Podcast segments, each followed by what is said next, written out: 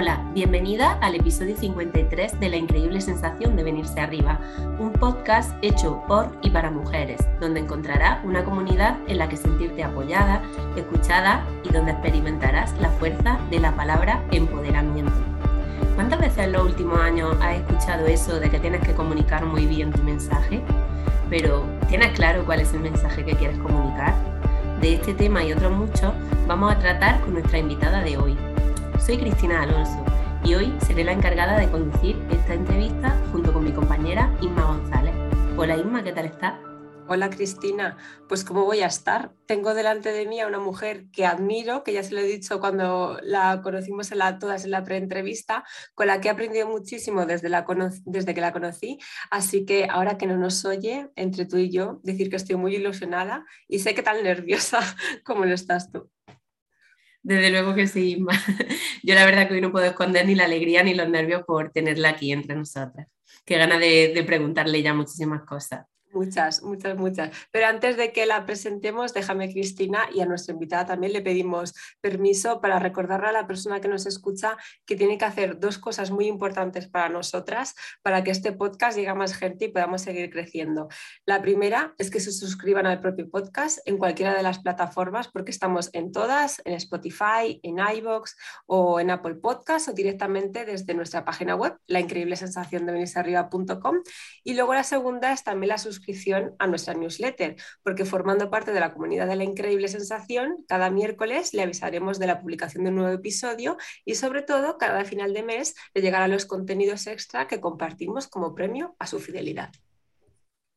Qué bien, pues muchísimas gracias Inma. Ojalá que se suscriban hoy muchas más personas. Y ahora sí, voy a dar paso a nuestra invitada de hoy tengo el enorme placer de presentar a una mujer que cada mañana nos da los buenos días con una sonrisa desde el espejo de su casa en su perfil de Instagram.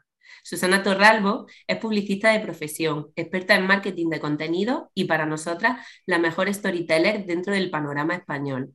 Su forma de comunicar a través de su característica paleta de colores, sus fotografías vitamina y su creatividad desbordante la han conducido a tener una escuela online de películas Bienvenida a la increíble sensación, Susana. Ay, qué ilusión estar con vosotras y qué ilusión de presentación, por favor. Yo ya quiero que me presentéis vosotras siempre, vaya donde vaya. Muchas gracias. Nada, gracias a ti, Susana, por estar aquí. Y me gustaría empezar esta primera pregunta, eh, pues como siempre, con todas nuestras invitadas, preguntándote quién es Susana Turralbo y cuál es tu increíble historia.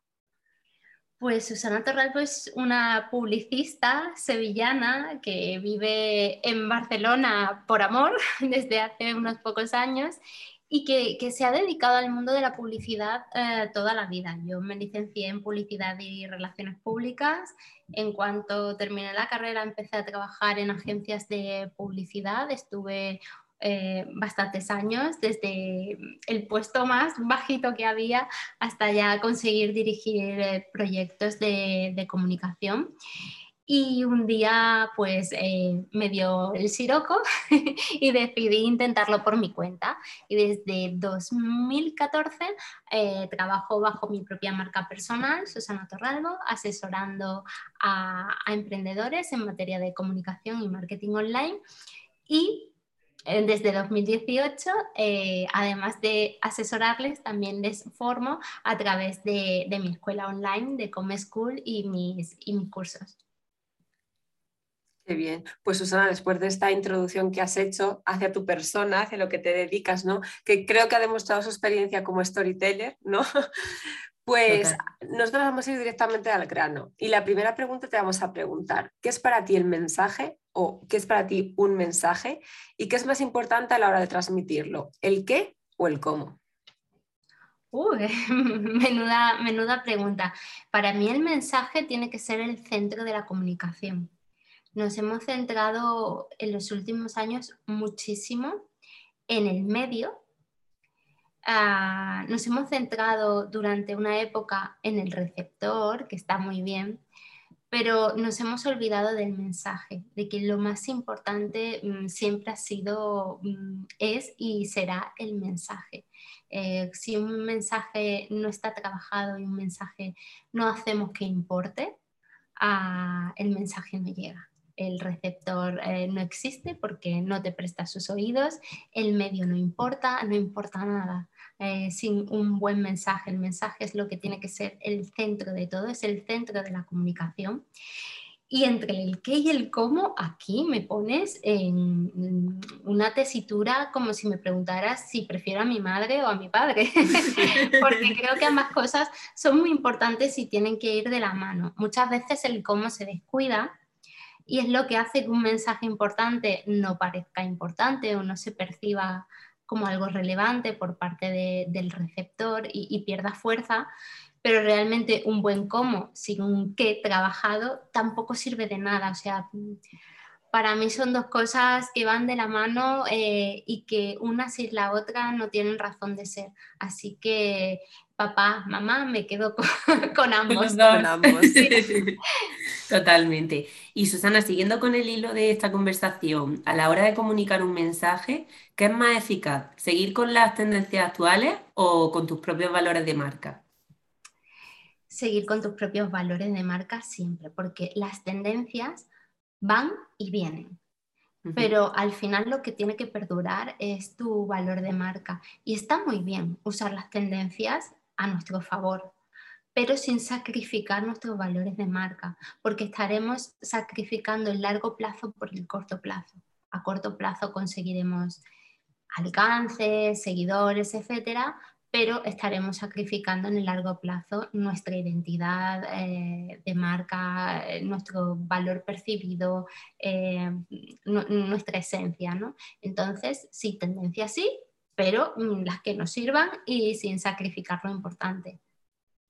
Claro, y ahora que hablamos de tendencias, estamos, y bueno, no es ningún secreto que vivimos en el mundo de la imagen y ahora también de los vídeos, ¿no? Tú nos lo estás diciendo últimamente a través de tus stories que los algoritmos y los contenidos frenéticos nos están un poco sacando de nuestras casillas. ¿Se está perdiendo eh, en esta era del vídeo y de todo, de la imagen, el lenguaje escrito a la hora de comunicar? Lamentablemente, eh, ahora mismo apunta a que, a que sí. O sea, no, no es que se vaya a perder mm, en todas sus formas y definitivamente, pero en algunos medios a los que les prestamos mucho tiempo y mucha atención como Instagram, los últimos cambios eh, están perjudicando al texto escrito. Sí, eh, definitivamente. Yo estoy un poco a la expectativa, eh, viendo a ver qué, qué, va a pasar, ¿no? Y en qué queda esto, porque en los últimos días, por contextualizar un poco, se está mm, haciendo un cambio, un giro súper radical en Instagram en el que de repente todos los formatos aparecen en el mismo formato que los reels, es decir, fotografías, carteles, quotes, eh, todo, todo el contenido estático y toda clase de vídeos eh, van a aparecer en, en proporción 9-16 en vertical, ocupando toda la pantalla del móvil, con lo cual ah, pues ya no hay ese espacio en blanco para el texto, para el pie de foto, sino que queda un poco sobreimpreso ahí abajito de, la imagen, la legibilidad es eh, bastante peor que la que teníamos. Además se ve aún menos parte del texto que antes. Eh, queda como muy invisibilizado y si esto lo sumamos a que mm, estamos eh, caminando hacia una tendencia de no solo eh, con predominancia del vídeo, sino de vídeos cortos, muy dinámicos, muy vertiginosos, incluso diría yo, que, te dejan absolutamente pasmado delante de, la pantalla y con un nivel de pasividad como nunca antes se ha visto, ¿no? con el nivel de actividad justa solo para hacer scroll y pasar al siguiente Reels y al siguiente y al siguiente en bucle sin detenerse en los contenidos, sin interactuar con ellos, sin leer los textos, etc. Esto ahora mismo me tiene bastante preocupada porque es algo que, está surgiendo en estos días y que, bueno, eh, habrá que ver hacia dónde nos dirigimos. Ahora bien, siguen existiendo otros, eh, otras formas de, expresión en las que la palabra no se va a perder. O sea, el email marketing está viviendo ahora mismo una época dorada, las webs siguen necesitando buenos textos.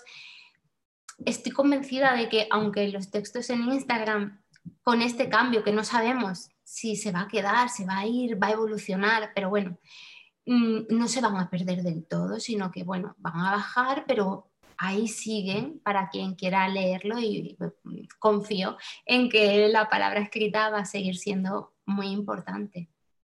Es verdad, es que incluso cuando ahora te metes en YouTube, YouTube que es, que es vídeo, ¿no? que siempre ha sido en horizontal, ahora también si lo ves desde el móvil hacen shorts, ¿no? que también sale en formato 16.9 y es por eso, ¿no? porque ya estamos acostumbrados a una imagen tan larga que no, no tenemos ni espacio para, para, ni siquiera para esperar lo que vendrá, porque antes cuando uno publicaba en Instagram, corrígeme si me equivoco, era para vender una imagen de sí mismo o un producto, lo que fuera, para que luego te llevara a la página web, ¿no? Era como, como un resumen o como un avance de lo que iba a venir. Y ahora no, ahora es el fin, ¿no?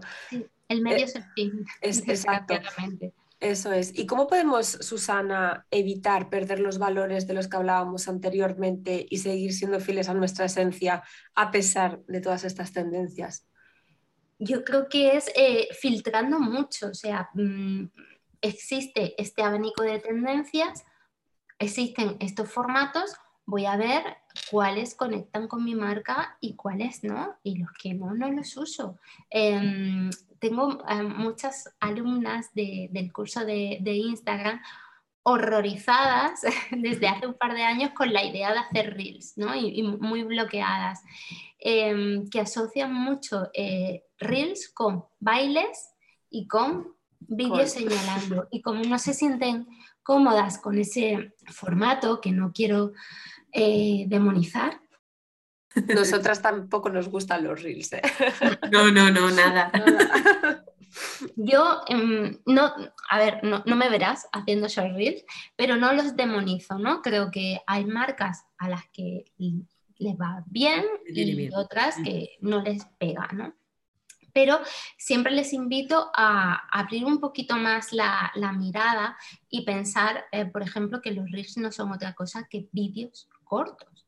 Un vídeo corto no te exige bailar y no te exige señalar, es un formato que puedes emplear de muchos modos diferentes. Entonces, dentro de voy a hacer un vídeo corto, eh, pregúntate qué estilo. Hay personas que lo usan para contar una pequeña historia de cómo nació la idea de hacer un producto o por qué su marca se llama de un determinado modo y no de otro. O cómo es un día en su taller. Eh, no necesitas bailar, no necesitas eh, señalar, siempre pregúntate cuál es cuál es la base, o sea, qué, cuál es la herramienta real que tienes y cómo puedes llevártela a tu terreno. Esa es la mejor manera de no mm, dejarte llevar por, las tendencias, sino de mm, usar solo lo que conecte contigo y lo que te sirva. ¿Y, en términos de marketing, ¿hay vida más allá de Instagram? Por supuesto, la hay eh, y es importante que, todos em, nos hagamos esta pregunta, ¿no? De en qué huevos, ah, o sea, en qué cestas ponemos nuestros huevos. Hay que poner todos los huevos en, la misma cesta. Nunca. No había que hacerlo en los momentos eh, álgidos de Instagram y ahora, por supuesto, tampoco, ¿no? Hay más redes sociales y además de las redes sociales hay otras vías de, captación y de, comunicación con, tu público. Puedes llegarles de otras muchas maneras. Entonces, por favor, abramos siempre eh, el abanico y no nos la juguemos con herramientas, sobre todo que no están bajo nuestro control ni bajo nuestro poder. Es que no es ya que cambien las tendencias y no nos sintamos cómodas o que cambien los algoritmos y de repente mm, muestren menos nuestro contenido, es que mañana te pueden robar la cuenta y te, quedas sin, sin el público que has ido construyendo durante tanto tiempo, ¿no? Debes tener otros puntos de encuentro con este, con este público. Bueno, te, te roban la cuenta o Instagram cree que has cometido una infracción, un error, se equivoca, etcétera, y te la cancela. Y te has quedado con el sin chiringuito, o sea, te has, quedado sin nada. Entonces, nunca, jamás ah, debemos quedarnos con un solo medio. Hay vida más allá de Instagram y tenemos que salir a conocerla y a explorarla. Eso es, antes has dicho la newsletter, ¿no? También canales como YouTube. No sé, ¿tú utilizas algún otro aparte de, porque tú eres la reina de Instagram y eso lo sabemos, pero ¿hay algún otro que utilices en tu día a día para conectar con tu audiencia? Yo el primer canal que usé eh, fue mi blog, o sea, mm. estuve cuatro años escribiendo en mi blog eh, sin parar el email marketing también lo he usado muchísimo, me ha traído grandes alegrías y ambas cosas las tengo en pausa desde que fui madre porque me puse en modo mantenimiento, es decir, qué es lo mínimo a nivel comunicación que puedo hacer para que mi negocio siga funcionando en esta etapa en la que tengo muy poquitas horas para trabajar. Pero mi newsletter va a volver, eh, mi blog quizás no, pero la newsletter seguro, segurísimo que sí. Y en estos días estoy, bueno, me he abierto eh, una cuenta en TikTok y lo estoy explorando. Estoy intentando darle una oportunidad. Lo que pasa que a mí personalmente TikTok me cuesta porque mm, se aleja mucho de los valores de, mi marca en cuanto a cuidar eh, la forma, cuidar el contenido, buscar la, la, belleza en el día a día es todo tan feo en TikTok que cada vez que lo intento y que lo abro y que intento estudiar la, la herramienta y que le encuentro cosas positivas y digo, venga Susana, adelante, me vuelvo a echar para atrás porque no siento que sea mi lugar y en esas estoy. Claro. Pues Susana, mm, bueno, en parte nos has dado una buena noticia diciéndonos que vas a seguir con tu newsletter, porque para las que somos amantes de las palabras, de los textos y demás, la verdad es que mm, nos da mucha pena, ¿no? Que, vaya todo tanto al vídeo, a lo efímero y, necesitamos muchas veces esa calma que te transmite un texto cuando lo estás leyendo y todo, todo lo que te, aporta, ¿no? Y, justamente de esto de, de público que te lee, de audiencia, me lleva a preguntarte ¿Cuál es el elemento clave para entablar una buena conversación con tu público? Yo creo que buscar eh, un puente de unión, ¿no? un punto común, eh, porque creo que no hay conversación sin, sin compartir, ah, pero compartir además buscando em, el hacer de espejo de los demás o el encontrar ese, ese punto que te une. Ah, creo que es muy importante conocer a tu público y saber qué puentes puedes tender para que ambos recorráis ese camino y os encontréis en medio. Para mí es esencial eso. Estaba pensando en esos puentes y también estaba pensando en nuestras propias marcas, ¿no? De, de, cómo comunicamos con esas personas, porque hay veces que, volviendo a lo que decíamos al principio, hay veces que nos perdemos tanto en el contenido y en crear una cosa bonita, ¿no? que muchas veces ese, esa palabra que de verdad queremos escribir para llegar a los demás se nos pierde. Y, también es que estaba pensando en que, bueno, en tus fotografías, aparte de escribir, tus fotografías pues también dejan huella, ¿no? Y todos los elementos de tu vida, digamos que tienen una coherencia y que tú no dejas nada al azar, ¿no? Entonces, yo me pregunto, ¿cómo de importante es esa coherencia a la hora de comunicar con el público? Yo creo que esa coherencia es muy importante porque es lo que hace que, tu mensaje sea creíble. Cuando tu mensaje chirría, es inconsistente, es ahora sí, ahora no, ahora te, da esta sensación ¿no? de mí y ahora te da esta sensación completamente diferente. Ah, ni, ni, creas huella, ¿no? porque la huella se va creando porque hay un, un, peso, hay una capa sobre otra, sobre otra, sobre otra, y todas caen en el mismo sitio, ni, ni hay una credibilidad. Em, entonces, em, para mí la consistencia es muy importante, pero además em, lo más importante de ella es que sea un fiel reflejo de ti. Es decir, cuando trabajamos eh, con los alumnos del curso de Instagram, en una primera etapa, em, su, identidad visual, cómo quieren ser percibidos en, en esta red, etcétera, siempre les propongo un ejercicio y es que miren a su alrededor y que miren en su armario en el caso de que sean marcas personales y de que ellos vayan a aparecer en sus fotos y que me digan qué ven, qué materiales ven, qué colores ven, qué es eh, qué le transmite todo eso, ¿no? Porque al final eh, crearte una identidad ah, que es como un disfraz ah, no es sostenible. O sea, mantener una consistencia en eso es agotador porque no es real. Yo el otro día, en un momento de, caos, una semana súper caótica de, trabajo, eh, mi hija con COVID, yo con COVID, eh, mi pareja con COVID, en pleno pico de trabajo, eh, mostré el, pues mi realidad, ¿no? Como estaba mi oficina ese día que parecía que, habían venido a, atracarnos. Además se veía pues un tendedero con ropa de, hace dos días sin, recoger, bueno, pues eh, mi realidad, lo que me rodeaba en ese momento, ¿no? Eh, y les contaba pues este es mi estado de caos, mm, esta semana estamos así, pero mm, a mis alumnos los tengo súper atendidos, o sea, tengo la ropa tendida desde hace dos días, pero mis alumnos están súper, súper atendidos. Y no te puedes imaginar la de, la de mensajes directos, la de comentarios a esos stories diciéndome, estoy alucinando porque es que tu tendedero tiene tus colores de, o sea, la ropa del tendedero es como tu marca, o sea, me estás enseñando el caos, pero es todo bonito, o sea, todo me recuerda, tu caos también me recuerda el caos, ¿no? Es, todo súper armonioso y, yo les explicaba, bueno, es que em, mi identidad de marca parte de una identidad personal, eh, real, ¿no? La, gente que, viene a mi casa y que ve cómo es mi casa, eh, siempre me dice que tu casa es muy tú, eh, mi ropa es muy yo, mis libros son muy yo.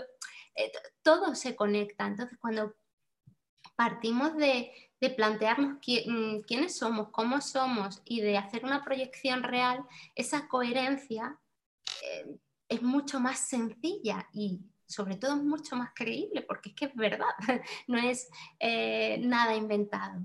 Claro. Y es verdad real que, hasta tu tenderete tiene esa coherencia. Claro. No, no destaca, ¿no? Queda, incluso bien en esas historias, ¿no? Pero yo imagino... Bien, es, es un tendedero, pero oye. claro, pero Susana, yo imagino que Susana Torralbo para llegar a este punto ha tenido que hacer algo para autoconocerse, ¿no? ¿Qué, recomiendas a las personas, aparte de abrir el armario y, o todos los armarios de la casa y descubrirse, qué ejercicios para autoconocernos antes de empezar una marca o quizás si la queremos renovar, ¿no? Para que tengan esa coherencia. Yo creo que eh, tienen que fijarse muy bien en qué partes de, de, de sí mismo, de su marca, son las que quiere proyectar hacia afuera y son las que va a conectar con, su público, ¿no? Porque como personas, eh, más o menos todos llegados a una edad no, nos conocemos, pero tenemos muchos matices, o sea, las personas no somos tres cosas y ya, somos seres muy complejos, ¿no? Eh, entonces, para mí un ejercicio fundamental es preguntarte de todo esto que soy, qué es lo que va mejor con, mi proyecto, con el estado emocional de mi público.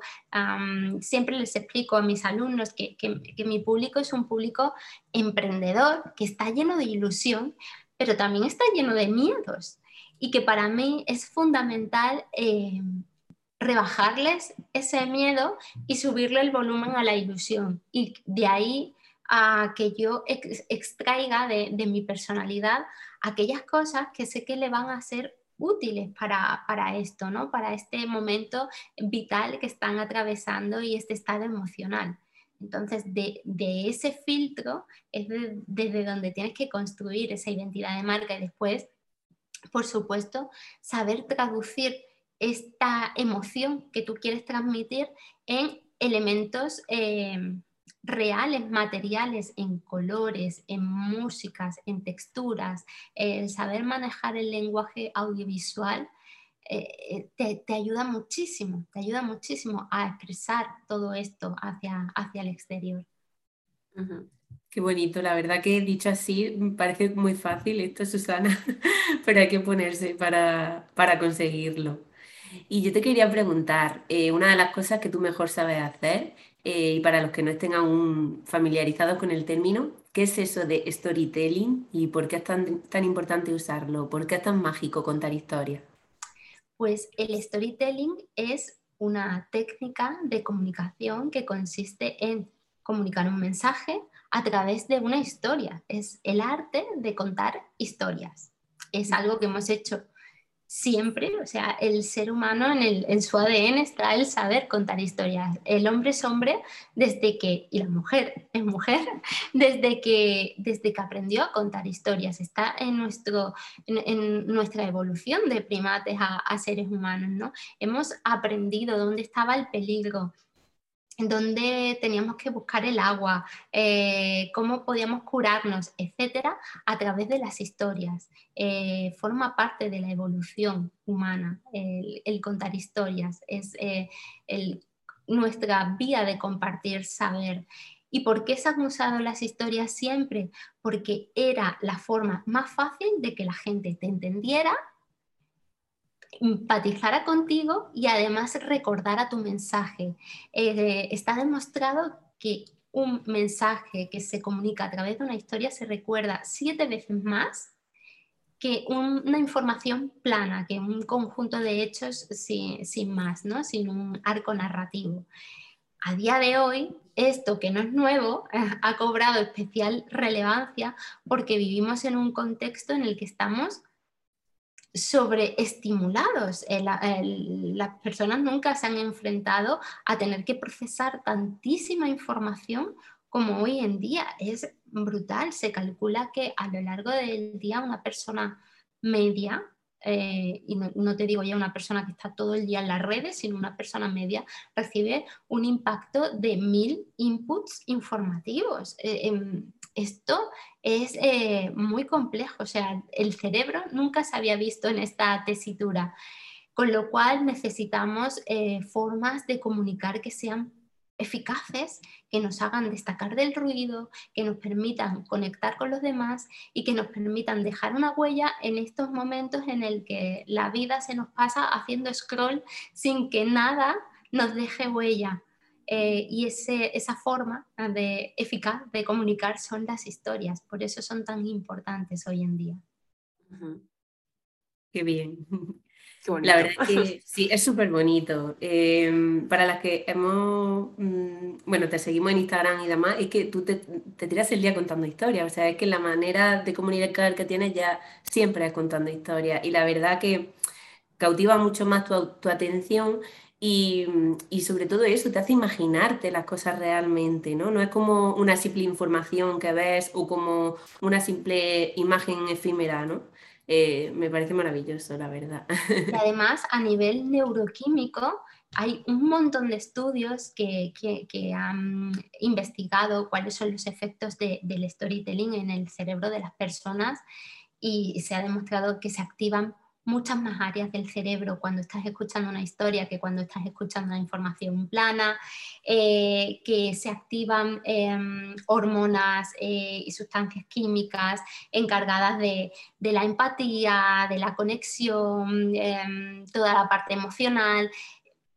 Eh, tiene una cantidad de, de cualidades y de aplicaciones maravillosas. Y mira, yo soy el ejemplo vivo de lo tremendamente eficaz que es el storytelling, porque acabo de, bueno, todavía estoy saliendo como de una etapa, como os comentaba, de mantenimiento de mi negocio en el que el día que tenía mucha suerte, yo conseguía trabajar como mucho, un día cinco horas, pero esto era como la excepción. Yo he tenido muchos días de no poder trabajar porque estaba con mi hija sola eh, en casa, sin ayuda de abuelos, tíos, etcétera, no tengo a nadie cerca aquí en Barcelona. Y, o días que mi jornada laboral eran dos y tres horas. En, esta, en este contexto yo em, he publicado menos que nunca en redes, he hecho lo mínimo posible, pero cuando publico intentaba que, esa publicación no pasara desapercibida. Y el storytelling ha sido una gran ayuda que me ha permitido que igual eh, publicando una vez cada dos meses eh, en esta etapa que ha sido muy difícil de llevar para mí, eh, mi negocio haya, haya, seguido funcionando y esos mensajes hayan calado en mi audiencia y yo haya seguido teniendo una presencia activa en la memoria de, las personas que me siguen, aun haciendo semanas que no leían nada de mí. Tomamos nota de todo esto, hay que aplicarlo.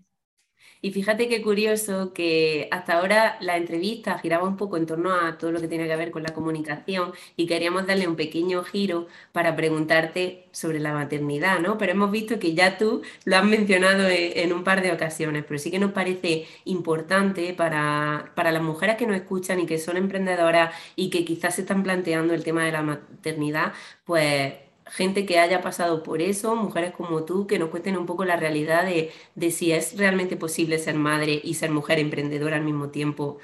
Y entiendo que mm, te iba a decir sin dejarte nada en el tintero, pero veo que sí que te dejas cosas en el tintero, pero bueno, ¿cuál es ese mínimo viable o cómo lo compatibiliza? A ver, eh, sí que es posible, por supuesto, ante todo mensaje positivo, por supuesto que es posible ser emprendedora y, y ser madre yo creo que soy un caso extremo porque mm, no, contaba con, ayuda cerca, como, como, comentaba. O sea, yo soy de Sevilla, estoy viviendo en Barcelona y no tengo familia aquí, no tengo eh, abuelos, tíos, eh, conocidos a los que recurrir eh, para, mm, bueno, aliviar un poco la, la, carga. Así que por eso os contaba, ¿no? Que mi jornada muchas veces era muy pequeñita, muy pequeñita, pero aún así, siendo una jornada muy pequeñita, mi negocio ha ido avanzando, he sacado cosas nuevas, he crecido en número de clientes, número de alumnos, eh, seguidores, por supuesto. Eh, he seguido estando ahí, a pesar de que durante un tiempo sí que es verdad que si no, no tienes mucha ayuda, vas a tener que bajar un poquito el ritmo y sobre todo preguntarte qué es de verdad lo importante, porque cuando solo tienes dos, tres horas, eh, lo accesorio se cae solo y te, te enfocas solo en lo, en lo importante. Y después que hay casos eh, de todo tipo, hay gente pues que, trabaja con sus parejas, entonces se pueden ir turnando. En mi caso no, no era así, mi, pareja, aunque mucha gente piensa que trabaja conmigo o para mí, y, ni muchísimo menos, siempre me felicitan, siempre eh, que ven mis vídeos, por ejemplo, me dicen, ¿qué vídeos tan bonitos hacéis? Y, siempre digo, ¿quién? ¿Quién es? Yo y quién, ¿no? Ah, claro, yo y quién, ¿no? Eh, mi, pareja es maestro, trabaja fuera de casa, pero hay gente que comparte emprendimiento con su pareja o que tiene padres, hermanos cerca a los que puede recurrir. Ah, yo fui muy cabezota también porque me empeñé que el primer año mi hija no iba a ir a, jardín de, de, infancia, escuela infantil, sino que iba a estar en casa conmigo, que el segundo año íbamos a probar con dos, tres horitas al día. O sea, yo me lo he puesto muy difícil y aun poniéndomelo tan difícil, algo he conseguido, creo, ¿no? Eh, algo he hecho. Entonces, por supuesto que sí que es posible, pero si estás embarazado, estás pensando eh, en quedarte embarazada, sí que te diría que te prepares un poco. Eh, a mí me decían todo lo contrario, no hagas planes porque no sirven de nada, porque la maternidad viene y te desmonta todo y hay que aprender a ser flexible, etcétera. Sí, pero en esos momentos de caos, cuando no, ya no recuerdas quién eres porque llevas tres noches sin dormir, ni que lo, te sientas eh, frente al ordenador y no sabes mm, qué tienes que hacer ni a qué te dedicabas, agradecerás tener un plan, aunque sea para Mm, modificarlo un poco, ¿no? Para saltártelo, para hacerlo flexible. Un mínimo plan eh, para los dos primeros años te va a ayudar mucho. Entonces, haz ese plan y después busca ayuda en lo posible, tanto en lo personal, en casa, etcétera, como si no puedes en ese caso en el negocio, que fue lo que hice yo, ¿no? Yo no había delegado nunca, o sea, soy malísima, soy la peor persona para, para delegar y empecé con un asistente virtual justo cuando estaba embarazada eh, y empecé a delegar a ver qué tareas podíamos delegar, a crear eh, un manual de, de operaciones para que supiéramos, ¿no? Qué había que hacer cuando sucedía X, eh, qué había que hacer cuando sucedía Y. Eh, piensa cómo puedes delegar, créate un manual de operaciones y créate un plan. Con eso eh, vas a poder funcionar con unos mínimos, ¿no? Y después tú sola te vas a dar cuenta de qué cosas hacías antes que en realidad eran accesorias y cuáles no. Activa tu modo de mantenimiento, respira hondo y, piensa que, bueno, que es una etapa de tu vida que, que además es preciosa, es desafiante, es descarnada, es dura, pero sobre todo es preciosa, que tienes que vivirla y que, que, tu negocio, que también es tu bebé y que sé que te da cosita porque le has puesto mucho tiempo y no quieres que se muera, no se va a morir si tienes ese plan y, esos mínimos muy, muy claros. Así que bueno, que, que, adelante, que sí que se puede, por supuesto. Y Susana, ¿alguna vez, aparte del momento maternidad, te has sentido tan saturada que has pensado en dejarlo todo? Porque bueno, el emprendimiento tiene su parte bonita, porque eres el dueño de tu tiempo, ¿no? Pero por otra parte, pues también a veces es muy duro, ¿no? hay gente que tira la toalla y dice, no puedo más. ¿Te ha pasado alguna vez? Yo tanto como mm, lo dejo, 100% mm, no, pero sí esos momentos de mm, tengo que cambiar algo porque no puedo más, sí. Lo que pasa es que yo, yo en, mi estado normal eh, soy una persona eh, muy resolutiva, o sea, que, intento buscar siempre soluciones y, y, aprendizajes de todo.